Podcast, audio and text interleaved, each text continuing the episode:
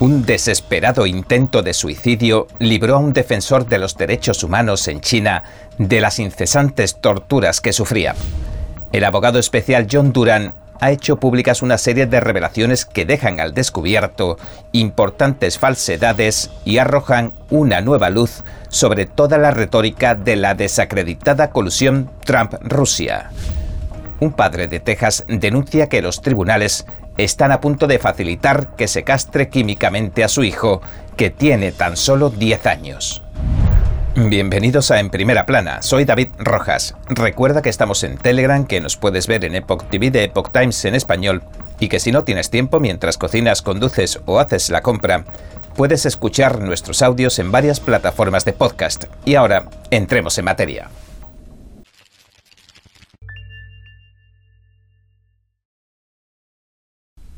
Un desesperado intento de suicidio libró a un defensor de los derechos humanos en China de las incesantes torturas que recibía en un hospital psiquiátrico de la megaciudad de Shenzhen. Jie Lijian Tenía 30 años cuando la policía lo hospitalizó a la fuerza por tercera vez en 2018. Esta vez volvía a sufrir las vejaciones del régimen chino por pedir que se liberara a los trabajadores y estudiantes que habían encarcelado por abogar por la protección de los derechos laborales en la comunidad de Guangdong Yachi. El activista permaneció tres días detenido y tras ser torturado en prisión, lo enviaron a un moderno hospital de Canning, en Shenzhen, para ser hospitalizado y tratado a la fuerza durante 52 días. Lo describió como el mayor campo de concentración del terror de Auschwitz que se ha hecho en China en el siglo XXI. La organización de derechos humanos Safeguard Defenders divulgó su relato. Jie, ahora exiliado en California, recordó que la tortura más horrenda a la que se vio sometido en la prisión psiquiátrica consistió en varios castigos con descargas eléctricas. Antes de aplicarle la descarga, el personal le sujetaba colocándole correas alrededor del cuello, el pecho, los brazos y las piernas. Cuanto más luchaba, más se apretaba los grilletes. Para evitar que se mordiera la lengua, le pusieron un trapo en la boca. También lo obligaban a tomar entre siete y ocho tipos de medicamentos desconocidos cada día en el hospital. Los fármacos le hacían sentirse mal y a veces incluso le mareaban y le nublaban la vista según relató. También recordó que había unas 30 personas en la misma sala el 80% de las cuales eran peticionarios pacíficos, disidentes, practicantes de la meditación Falun Gong y cristianos. Desesperado el activista intentó suicidarse rompiendo la parte superior de la cisterna del inodoro y cortándose las muñecas con los trozos de porcelana. Entonces el personal lo descubrió sangrando y conmocionado por su acto y para evitar verse implicado, lo liberaron poniéndolo bajo custodia policial. Temiendo que lo volvieran a internar en el campo de concentración del Partido Comunista Chino, el disidente abandonó China. Incluso ahora en la seguridad de Estados Unidos, la aterradora experiencia aún le persigue. Jie sigue teniendo problemas de salud, dolores de cabeza insoportables y temblores incontrolables. Según Safeguard Defenders, al menos 99 personas han sido encerradas en pabellones psiquiátricos entre 2015 y 2021 en 109 hospitales de China. Algunas las detuvieron más de una vez y a veces incluso más de una docena de veces, y otras permanecieron retenidas durante años o incluso más de una década.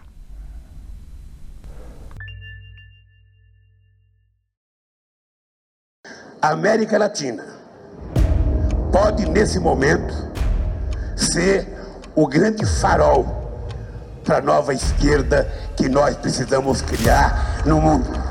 Nós estamos cercados de bandeiras vermelhas. Las preguntas me parecieron demasiado importantes para ignorarlas. Temos outras poucas potências de olho no Brasil. ¿Qué intereses extranjeros hay en esta disputa? Há riscos de ataques de diversas formas e origens. Quise llegar a la verdad de estos hechos y de lo que significa.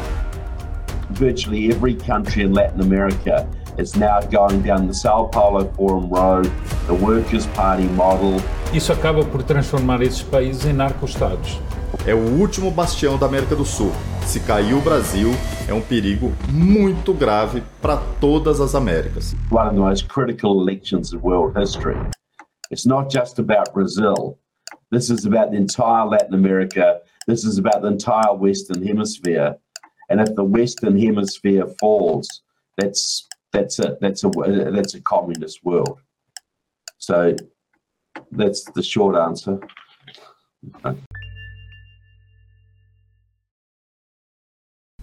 El abogado especial John Duran ha hecho públicas una serie de revelaciones que arrojan una nueva luz sobre toda la retórica de la desacreditada colusión Trump-Rusia.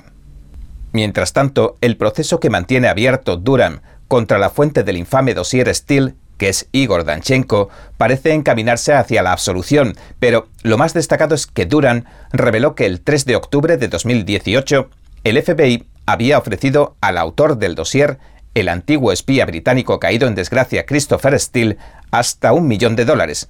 Le pidieron que les proporcionara a cambio cualquier información, prueba física o documental que apoyara las acusaciones de su dossier. Sin embargo, a pesar de la enorme recompensa que podía haber cobrado, Steele no proporcionó ninguna información. Y lo más importante es que, a pesar de que Steele no logró reunir ninguna información que apoyara las cosas que decía en su dossier, el FBI lo usó para obtener una orden FISA 18 días después, la prueba que admitió el tribunal FISA para autorizar que se espiara a Carter Page, el asesor de la campaña presidencial de Trump en 2016, es que el dossier la carpeta de Steele decía que Page estaba actuando como agente de Rusia.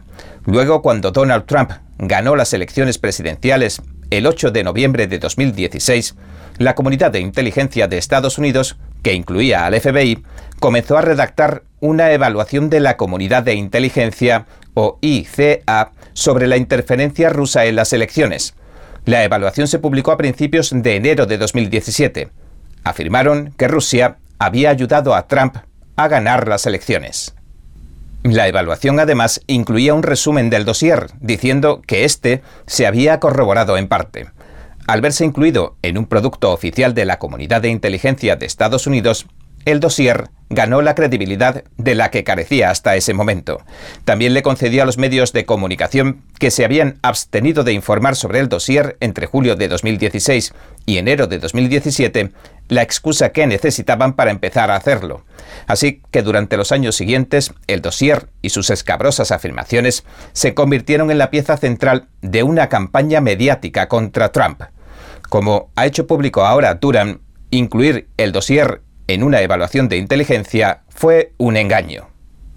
Otra de las grandes revelaciones de la investigación Durham en una moción previa al juicio fue que Danchenko había estado en la nómina del FBI entre marzo de 2017 y octubre de 2020 como fuente humana confidencial. Al otorgar este codiciado estatus a Danchenko, el FBI pudo ocultar la existencia de Danchenko tanto a los investigadores del Congreso como a otros investigadores.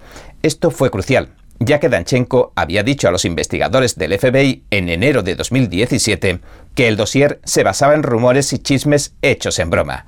Así que el FBI debía ocultar esta confesión de Danchenko de que el dossier Steele no era más que una charla de bar, si quería continuar investigando a Trump, claro, pero nombrar a Danchenko como fuente humana confidencial le trajo también otro beneficio al FBI.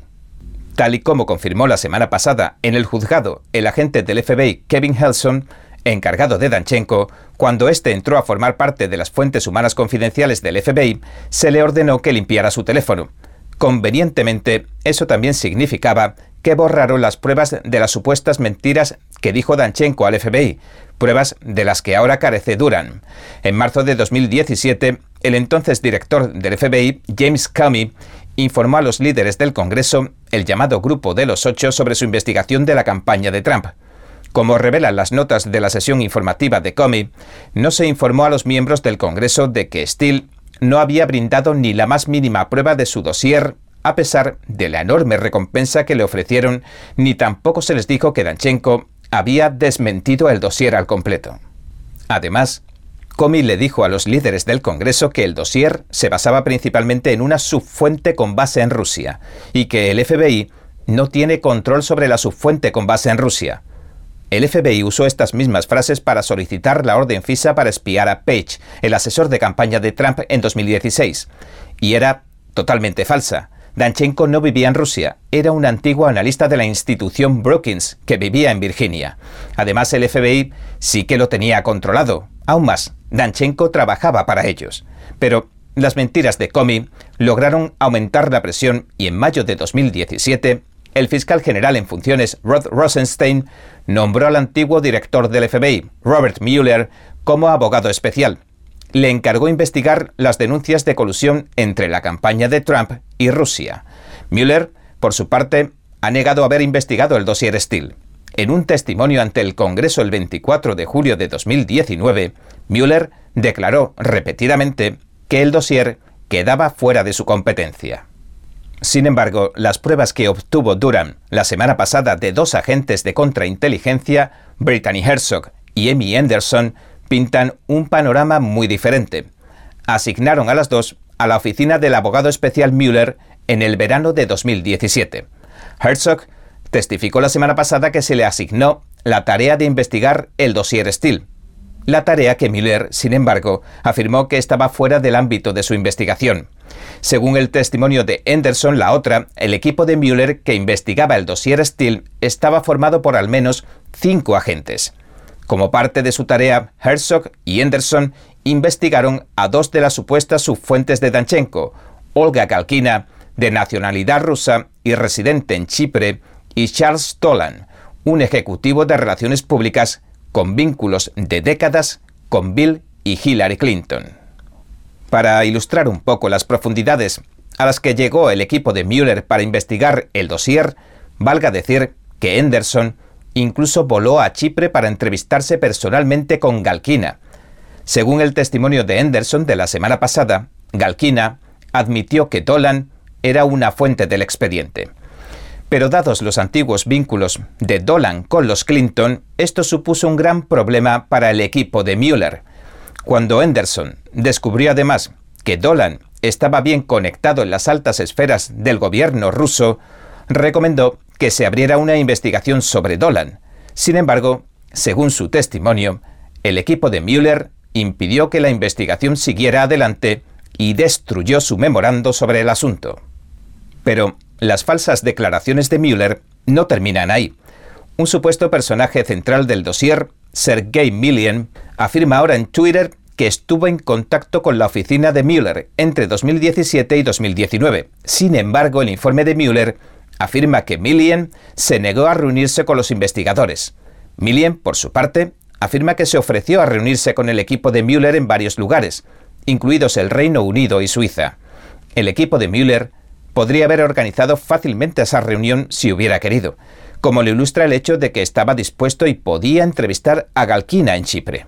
Pero parece ser que la razón por la que Müller no quiso hablar con Millien y más tarde mintió sobre este hecho es que Millien es fundamental para toda la historia del desacreditado dossier, como veremos. Según Steele, Millien fue quien creó las acusaciones clave del dossier incluyendo que había una conspiración bien desarrollada de cooperación entre Trump y el Kremlin, alguna que otra infame historia, y que Rusia había ayudado a Trump pasando a Wikileaks correos electrónicos hackeados del Comité Nacional Demócrata.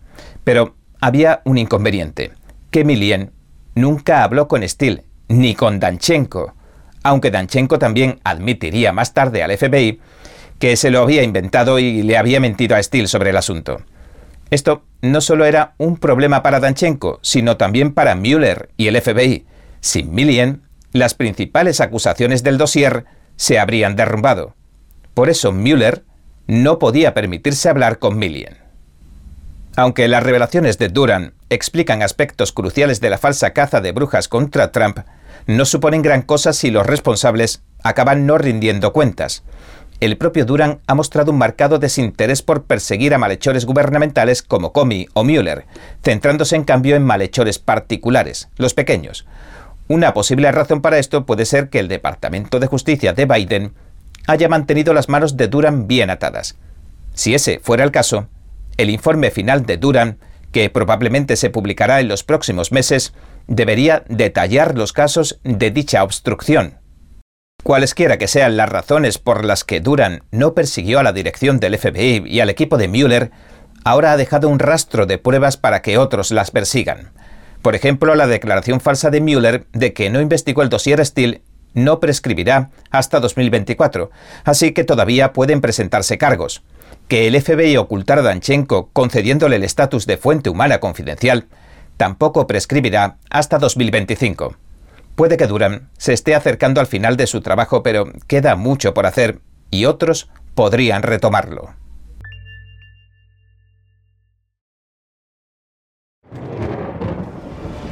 Los expertos dicen que lo que pasa en China termina pasando en el resto del mundo. Pero ¿qué pasa en China realmente? Pocos se animan a contarlo.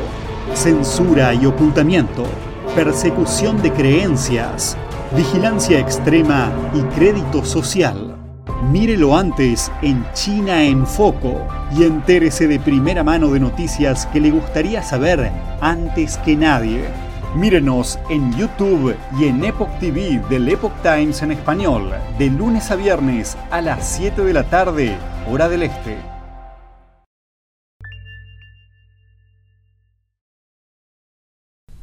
Un padre de Texas denuncia que los tribunales están a punto de permitir que se castre químicamente a su hijo, que tiene tan solo 10 años, pero no que se le corte el pelo.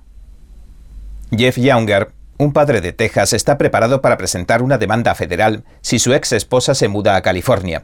Su mujer intenta castrar químicamente a su hijo de 10 años bajo la nueva ley de santuario transgénero de California. Younger habló de la batalla por la custodia el sábado en la Convención del Patriarca, una conferencia sobre paternidad y asuntos familiares que se celebró como parte de la Cumbre 21 en Orlando, Florida, este fin de semana. La Convención del Patriarca es una de las tres convenciones que se celebran simultáneamente bajo el paraguas de la Cumbre 21. La Cumbre 21 incluye la Convención Antifeminista 21 para hacer que las mujeres sean grandes de nuevo y la Convención 21 para mejorar las opiniones sobre la masculinidad y hacer que los hombres vuelvan a ser alfa. En un texto que envió al Epoch Times, Younger también señaló que para salvar a su hijo James recurriría al Tribunal Supremo de Estados Unidos si hiciera falta. También señaló a la audiencia de la Cumbre 21 lo siguiente. Hay que dejar de buscar líderes que hablen. Hay que empezar a interesarse por la gente que hace estas cosas. Younger, un cristiano ortodoxo, indicó que la psicología y la medicina se han convertido en armas contra los conservadores y que los conservadores no disponen de ninguna estrategia para detener a la izquierda progresista que lleva décadas infiltrándose hasta tomar el poder de las instituciones democráticas. Este padre de Texas Dijo también, Van a tomar a vuestros hijos y van a educarlos para que destruyan todo lo que habéis construido. Ese es el objetivo. Younger le dijo a la audiencia de la convención que los conservadores deben alzar su voz y organizar un contraataque coordinado para restablecer los valores tradicionales de Estados Unidos, y añadió, queremos restablecer el orden social previo. Para restablecer los valores familiares tradicionales, sugirió que los conservadores deben evitar crear grandes organizaciones que se dirijan democráticamente. Explicó que en su lugar se deben emplear tácticas de enjambre y enfatizó que sería mejor 10.000 grupos pequeños. Los conservadores deben lanzar campañas coordinadas, dijo, y espontáneas similares al Gamergate, en el que los conservadores desafiaron a las feministas y su ideología. Estas no pudieron destruir la campaña porque no había ningún tipo de jerarquía vertical. También dijo que la sociedad tendrá que tomar partido porque ahora solo hay dos posibles resultados. Dijo que Estados Unidos o bien volvía a retomar sus tradiciones o bien se convertiría en una especie de gran universidad con leyes de expresión, sanidad de pagador único y cartillas para el almuerzo, todo lo cual estaría orquestado por burócratas, y le preguntó al público después lo siguiente. ¿Qué vais a hacer para forjar un espacio de la libertad, para criar a vuestros hijos de forma tradicional. Younger explicó que denuncia los prejuicios del sistema judicial para salvar a su hijo de la castración química. Su exmujer, Angel Gulas, pediatra de los suburbios de Dallas, Texas, empezó a vestir a James de niña cuando tenía unos dos años. Durante la batalla por la custodia, George Gulas argumenta que James ha elegido identificarse como una mujer, llevar vestidos y llevar el nombre femenino de Luna. Pero Younger acusa a su excónyuge de llevar a su hijo pequeño a una transición social de género antes de que éste haya podido entender ni el concepto ni sus implicaciones. Dijo que James rechazaba esa identidad femenina y que nunca llevaba vestidos en su casa cuando lo visitaba. No obstante, el tribunal emitió una orden de mordaza contra Younger para prohibirle hablar con los medios de comunicación, y este la ha ignorado. Younger también le dijo a la audiencia de la Cumbre 21 lo siguiente lo ha transicionado socialmente por completo y no he podido conseguir que los tribunales detengan el hecho. La lucha por James se extendió incluso a cómo llevaba el pelo. Younger dijo que seguiría cortándoselo al estilo militar, entonces su exmujer solicitó una orden judicial en su contra. Younger dijo, El tribunal consideró que cortarle el pelo es un abuso, pero cortarle el pene no lo es. Y aquí es donde se encuentra uno como padre hoy en día. Younger culpa a los republicanos de Texas por no usar su fuerza política para aprobar un proyecto de ley que él mismo defendió el año pasado y que hubiera prohibido las llamadas transiciones médicas en los niños. Esta primavera, Younger se postuló sin éxito para el Distrito 63 de la Cámara de Representantes de Texas para frenar las transiciones de género de los jóvenes. Dijo a la audiencia que el establishment republicano incluso respaldó a su oponente. Younger también le dijo al Epoch Times en su texto lo siguiente. Si trasladan a mis hijos a una jurisdicción extranjera y pierden la protección de la ley de Texas, tomaré represalias políticas contra el funcionario de Texas responsable. Younger dijo que la jueza de distrito de Dallas, Mary Brown, una demócrata liberal que ocupa el banquillo del Tribunal de Distrito 301 de Texas, dictaminó el 21 de septiembre que la exesposa de Younger podía trasladar a James y a su hermano gemelo Jude a cualquier lugar del territorio continental de Estados Unidos. La juez dijo que su decisión era por la seguridad y el bienestar de los gemelos. La orden decía que Younger tendría que programar visitas parentales supervisadas en el condado y el estado donde residen los niños. Además, la juez ordenó a su exmujer que no revelara su dirección ni la de los niños y le permitió solicitar nuevos pasaportes. En 2021, Brown despojó a Younger de la mayoría de sus derechos como padre y le otorgó la custodia completa a George Gulas a través de una orden temporal. Younger está tratando de revertir ese fallo a un veredicto del jurado anterior en 2019, que permitía la custodia 50-50 y sin manutención de los niños. Su ex esposa indicó durante la audiencia del 21 de septiembre que quería mudarse a California y recientemente publicó en Internet que cerrará su consulta local el 31 de octubre. A Younger le preocupa que su exmujer realice la transición médica de James. Los documentos muestran que llevó a James a un terapeuta y que recomendó a la familia que investigara la transición de género en la clínica médica Genesis con sede en Dallas. El gobernador de California, Gavin Newsom, firmó el 29 de septiembre un proyecto de ley que otorga al Estado la autoridad sobre los menores transgénero. La ley promulga varias protecciones contra la aplicación de las leyes de otros estados, para que las personas que obtengan la llamada atención de afirmación de género, que es legal en California, no sean penalizadas por las leyes de sus estados. Younger cree que la nueva ley californiana es una respuesta progresista a una orden judicial anterior de Texas, que impedía que cualquiera de los padres tratara al niño con terapia de supresión hormonal, bloqueadores de la pubertad o cirugía de reasignación transgénero, sin el consentimiento de ambos padres o de una orden judicial. Y ahora, otra interesante entrevista de nuestro compañero Eduardo Chompa de NTD Noticias.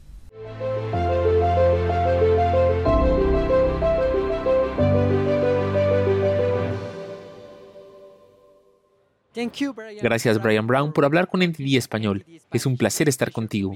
Me alegro de estar aquí. El tema del Congreso de este año es acompañar a las familias en un mundo desafiante. ¿Cuáles son los desafíos que usted ve para las familias? Oh, hay tantos desafíos. Tenemos rupturas familiares masivas. Tienes el divorcio, la separación. Tienes todas las cosas que nuestra cultura le dice a los niños. En cuanto a lo que es importante, cosas que van en contra de lo que los padres están enseñando. En cuanto a permanecer juntos, la importancia de la fidelidad, la importancia de la pureza. En nuestras escuelas tenemos mensajes dirigidos a los niños que atacan totalmente la idea de la familia. También tenemos un impulso muy fuerte para socavar la vida y además todas estas amenazas vienen juntas. El objetivo del Congreso fue brindar a las personas soluciones prácticas para hacer que sus propias familias sean más saludables y también poder abogar por la familia. ¿Cuáles son las amenazas más graves que ve para las familias latinoamericanas? Bueno, obviamente, acabamos de tener esta increíble decisión en los Estados Unidos de anular Roe versus Wade, así como la decisión del caso Dobbs, y creo que estamos en un punto con el que muchos de nosotros soñamos en Estados Unidos. Muchos de nosotros no pensábamos que alguna vez sería anulado Roe versus Wade.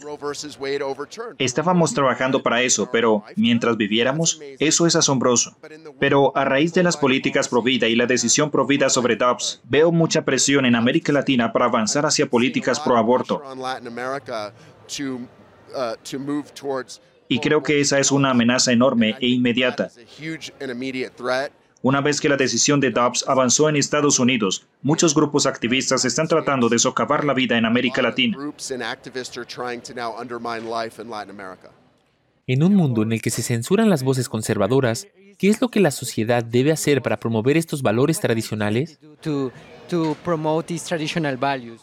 Número uno, en lo que respecta a los medios, Epoch Times y otros grupos que están difundiendo nuestro mensaje están comenzando a llenar el vacío que han creado la censura y la cancelación.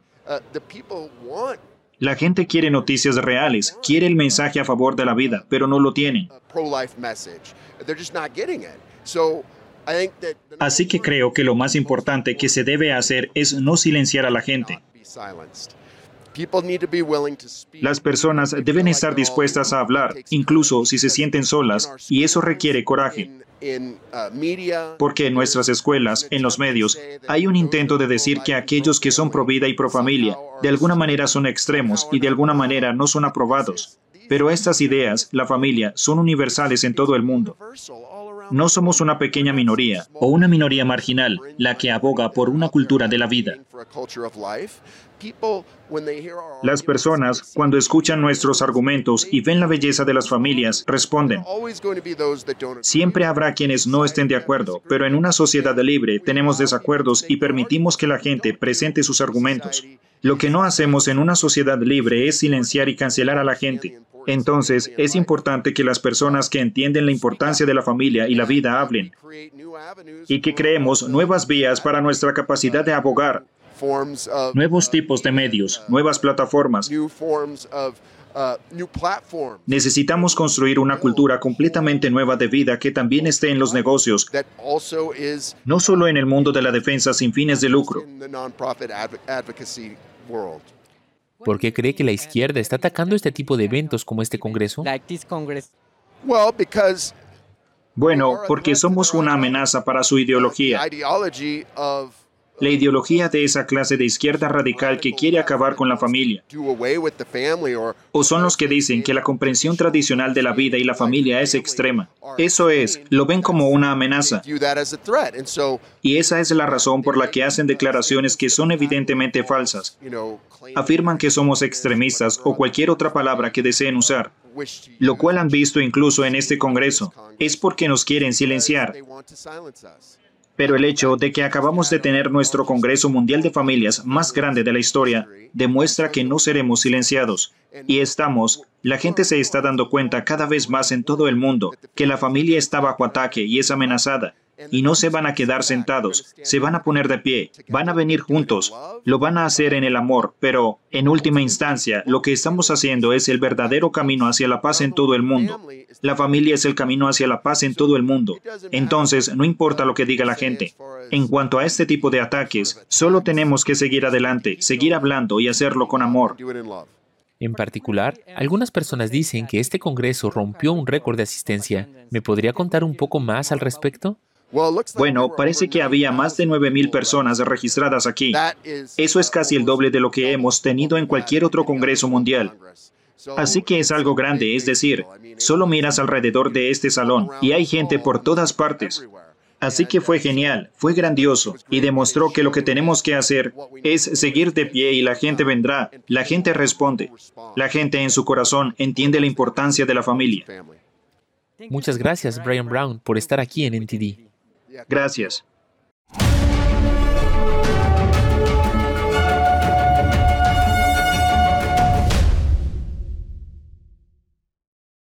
Bien, este ha sido nuestro episodio de hoy. Gracias por sintonizarnos. Si te gusta nuestro programa, por favor, no olvides darle a me gusta, suscribirte y compartir este vídeo con tus amigos y tu familia, porque todo el mundo merece conocer los hechos.